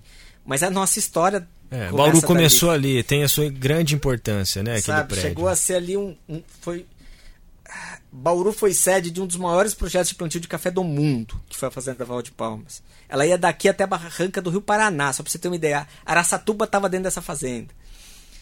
E aí o que acontece? Vem todas as linhas de trem do estado para cá querer buscar esse café, né? E aí de repente no mesmo ano surge a estação, a, todas as linhas estavam aqui, a noroeste do Brasil, né, a paulista, estavam todas aqui. E de repente quebra a bolsa de Nova York, quebra o café, quebra o projeto de café, mas a gente ganhou a estação, né? Então assim, querendo ou não, nossa história está muito ligada àquele prédio. Eu acho que é um prédio que precisa ser valorizado. Acho que a revitalização do centro passa pela revitalização daquele prédio. É, e eu acho que a cidade precisa olhar com mais carinho para aquilo. Né? Eu fiz a compra, contratei o projeto, mas não consegui executar o projeto. E eu acho que tem muito disso. As administrações seguintes têm que dar continuidade a esses projetos. Um governo começa, o outro termina, coisas desse tipo. Eu comecei muita coisa e terminei muita coisa, mas deixei muita coisa para os outros prefeitos terminarem também. Qual, você tem ideia do custo para a reforma do prédio? Não sei. Naquela época era um projeto em torno de 7 ou 8 milhões de reais, a reforma completa de fiação, trocar toda a parte hidráulica. Existe esse projeto? Existe, mas ele precisa ser atualizado. Eu não sei o quanto ele foi atualizado na administração do Gazeta, porque eu sei que o Gazeta também fez propostas de adaptação daquele prédio. Uhum. Agora, eu estou destinando um recurso agora de emenda parlamentar, que a gente deve anunciar aí na, nas próximas semanas, para a volta do, do passeio de trem da Maria Fumaça. Então a gente vai. É, é um recurso para poder remodelar toda a linha ali do centro e a Maria Fumaça poder operar com segurança. É um recurso que eu estou usando, mas a gente precisava de um recurso mais robusto para reformar o prédio. Aí tem que ser uma decisão da prefeitura ir atrás desse recurso e. E aí, e com emendas, não sustentaria, né? Eu acho que com emenda é difícil. Né? Com emenda é difícil, mas eu acho que as emendas podem ajudar. Tendo o projeto, eu topo ir atrás e, e destinar um, um, volume de recursos para isso sim. Mas precisa ter projeto, porque senão o dinheiro é jogado fora. Eu não consigo nem cadastrar essa emenda depois. Tá. Muito bom. É, tem uma última pergunta só da minha parte. É, você tem tempo de investir em algum projeto educacional? E aí eu lembro da, da fala inicial do Gabriel, assim, de você ir numa escola, explicar a importância dessas questões ambientais, mas agora nesse caso mais as questões políticas para tentar motivar essa galera mais jovem a se interessar por política. É, como deputado consegue ter tempo para isso? Seria legal? É, tempo a gente arruma. mas assim, quando eu sou chamado para a escola eu vou. E eu estou participando de um movimento agora de renovação na política, onde a gente tenta engajar jovens é, para estar tá atuando na política. Né? É, um, é um dos movimentos de renovação da política que chama RAPS, é Rede de Ação Política pela Sustentabilidade. Não é o partido Rede, é, uhum. é, é o movimento chama Rede de Ação Política pela Sustentabilidade. E eu trabalho ali eu tento ajudar umas 20 candidaturas todos os anos aí. Eu tento ajudar, men fazer mentoria com essas pessoas para que eles possam, possam participar. Né? Então eu acho que é um grande desafio a gente trazer gente nova, molecada, enfim, entender o que, que é aquilo, né? mostrar que não é um bicho de. É um, um grande monstro, mas é algo que precisa ser enfrentado, é algo que as pessoas precisam ocupar esses espaços, eu acho. A gente vive reclamando, ah, por que, que aquele cara é vereador, por que, que aquele cara é deputado? Meu, ocupa, ocupa o espaço. Então aí tá aí para ser ocupado. Rodrigo, eu tenho uma, uma, uma última questão também. É, a, o, acho que deve, você deve considerar um desafeto seu, né? O Ricardo Salles, ex-ministro do Meio Ambiente. Quando ele te chamou de ambientalista de palanque, até ali era na, na arena de Brasília, né? Na, na, na, ali era o campo de batalha de vocês. Mas ele ter vindo até Bauru para olhar a obra ainda não terminada da estação de tratamento de esgoto e acreditar você e reafirmar esse, esse, esse, esse apelido pejorativo, vamos dizer assim, você achou um golpe baixo? Eu não me recordo como você reagiu na época. Queria que você comentasse esse episódio. Na, na audiência pública, eu, eu convoquei ele várias vezes para ir para a Câmara e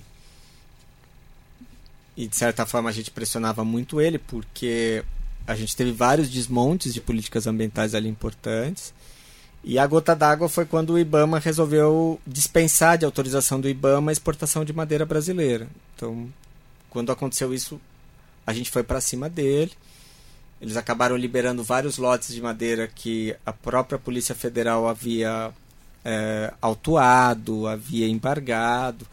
É, por conta disso, um delegado da Polícia Federal, o delegado Saraiva, acabou perdendo o cargo. Foi, foi um, um grande escândalo. Isso tudo está ainda sendo investigado. E, e aí teve aquela audiência pública onde eu e ele a gente acabou batendo boca um com o outro. Né? Eu falei para ele tomar vergonha na cara e, e, ele falou que eu era ambientalista de palanque. Uh, eu acho que o caso do Ricardo Salles é a justiça que vai decidir. Eu não, não vou perder mais tempo com ele, ele acabou perdendo o, o cargo de ministro. A gente vai continuar fiscalizando a política ambiental brasileira. Uh, eu não tenho absolutamente nada pessoal com o novo ministro, que inclusive é daqui da região, o ministro Joaquim Leite é daqui de Garça, daqui, daqui perto. Mas eu tenho profundas discordâncias como a política ambiental vem sendo conduzida e eu vou continuar falando, vou continuar apontando, colocando o dedo na ferida, meu papel. Né? Mas o, o Salles agora vai ser candidato, está em campanha, enfim. E eu acho que a gente precisa, na verdade, de pessoas que tenham um entendimento do, do valor que é o Brasil ter o patrimônio ambiental que tem. O Brasil tem a maior biodiversidade do mundo.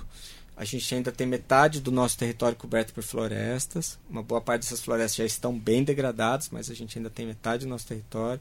A gente tem a planície inundável mais rica em biodiversidade do mundo, que é o Pantanal. A gente tem a área de semiárido com a maior biodiversidade, que é a Caatinga. A gente tem a savana mais rica em biodiversidade, que é o Cerrado.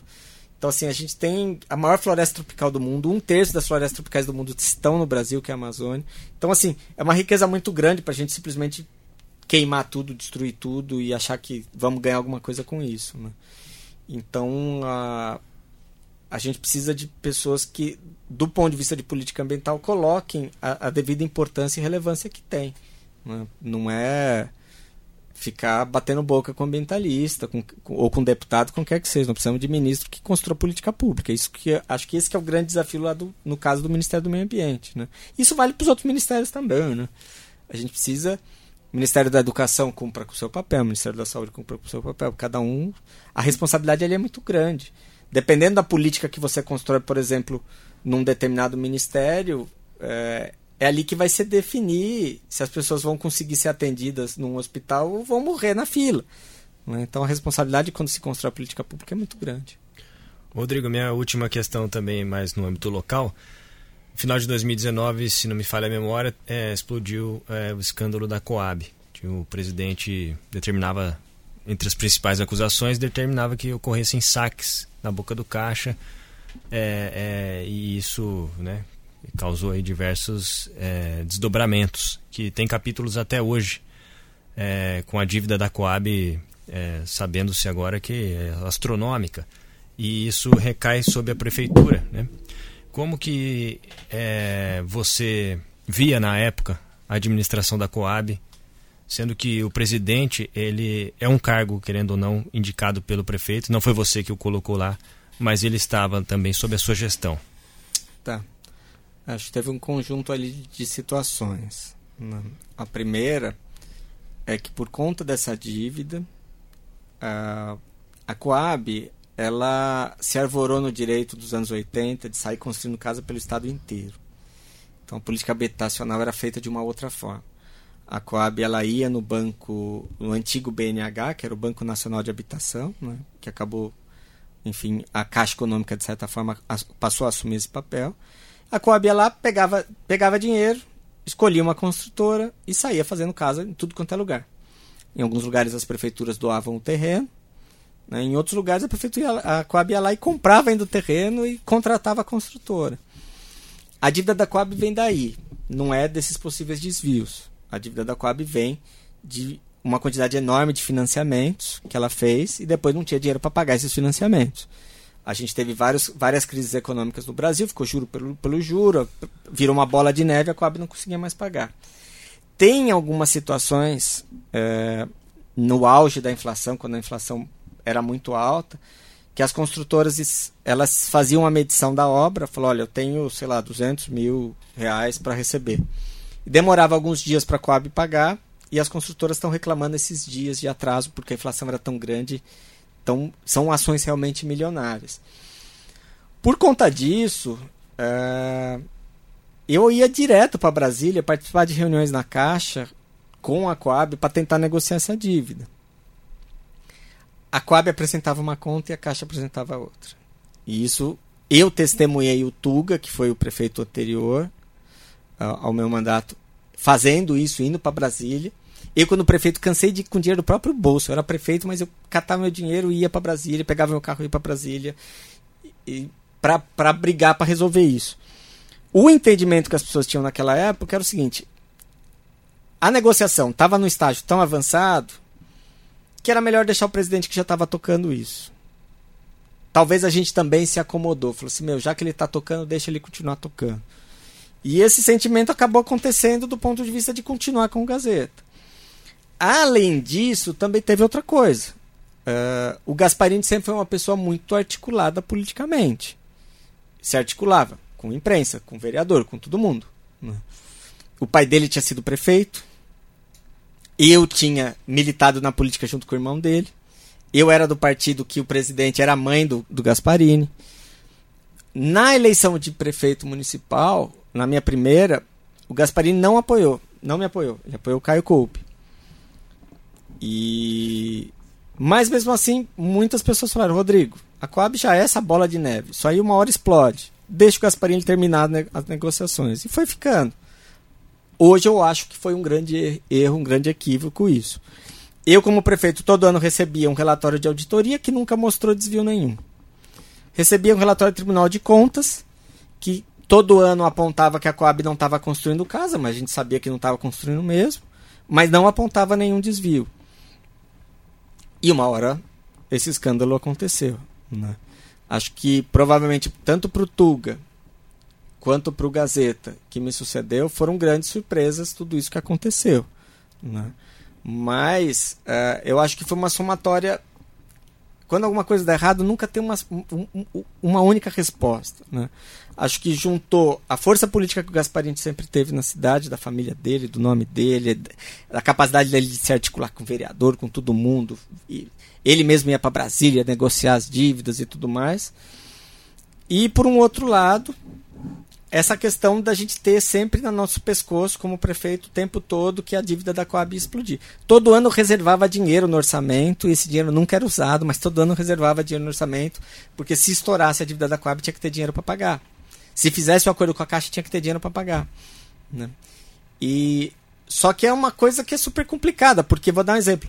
Metade dos procuradores da prefeitura fala que essa dívida não é da prefeitura que se explodir a dívida da Coab, o problema é da Coab, não é problema da prefeitura. Outra metade dos advogados da prefeitura já falavam outra coisa. Falavam, olha, como a prefeitura é a maior acionista da Coab, se essa dívida explodir, essa dívida vai para os colos da prefeitura.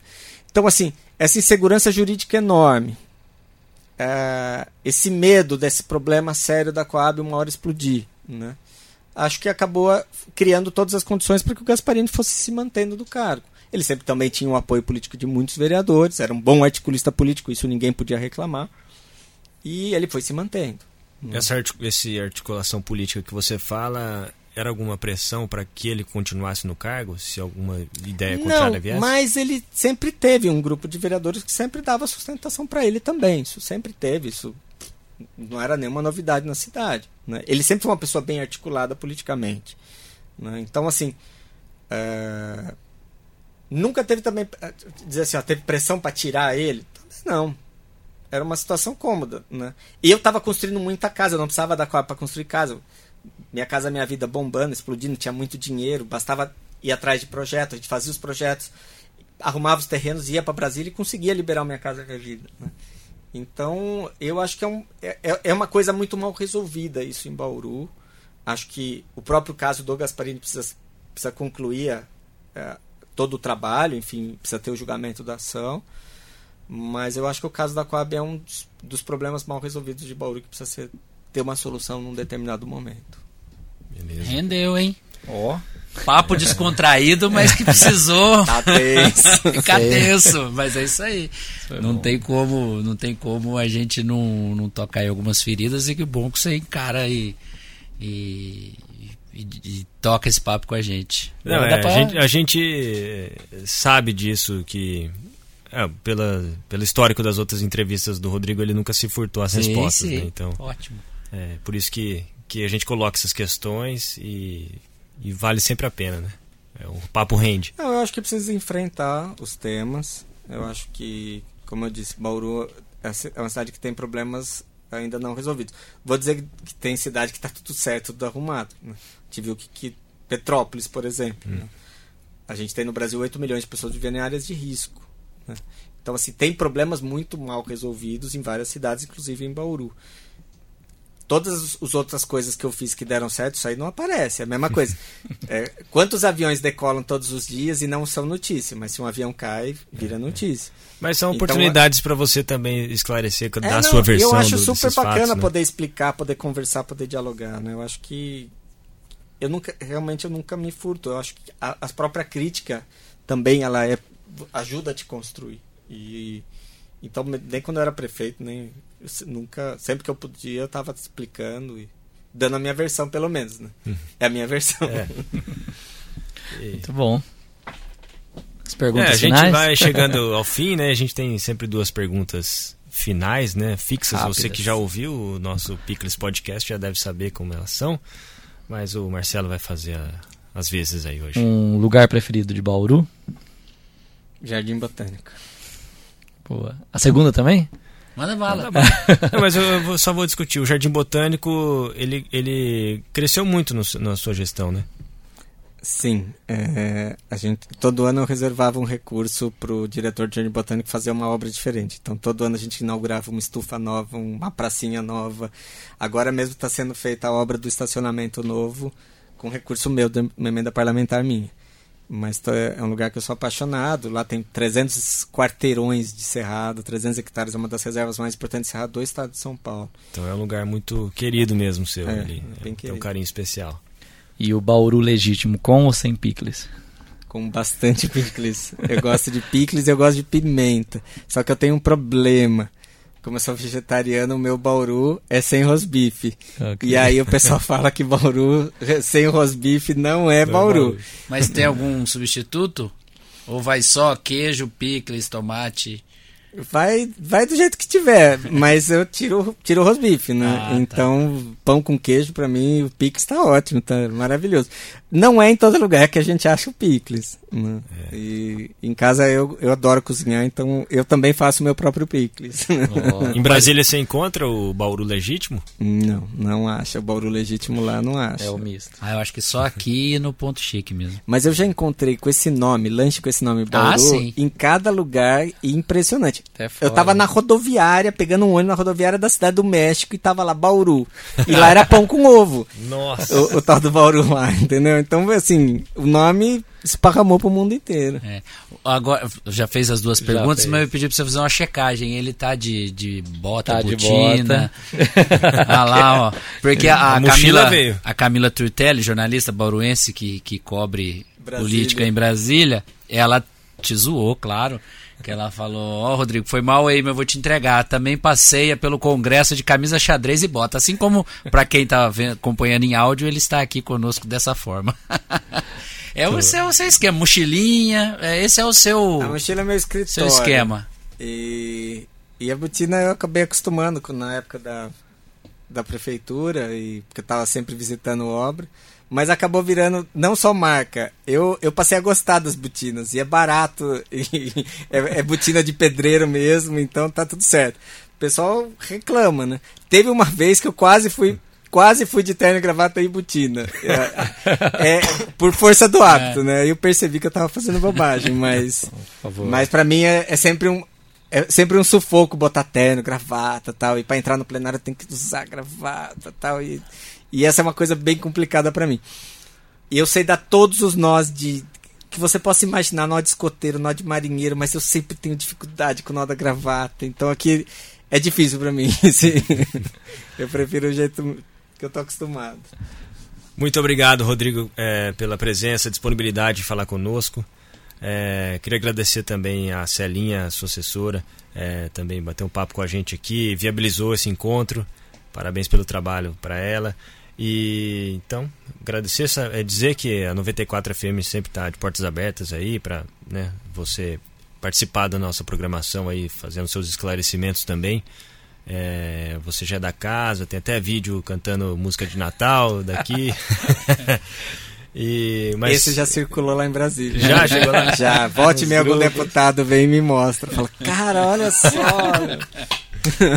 muito bom. Obrigado então mais uma vez. Obrigado. Um abração, gente. Valeu. Valeu. Valeu, gente. Tchau, tchau. Tchau.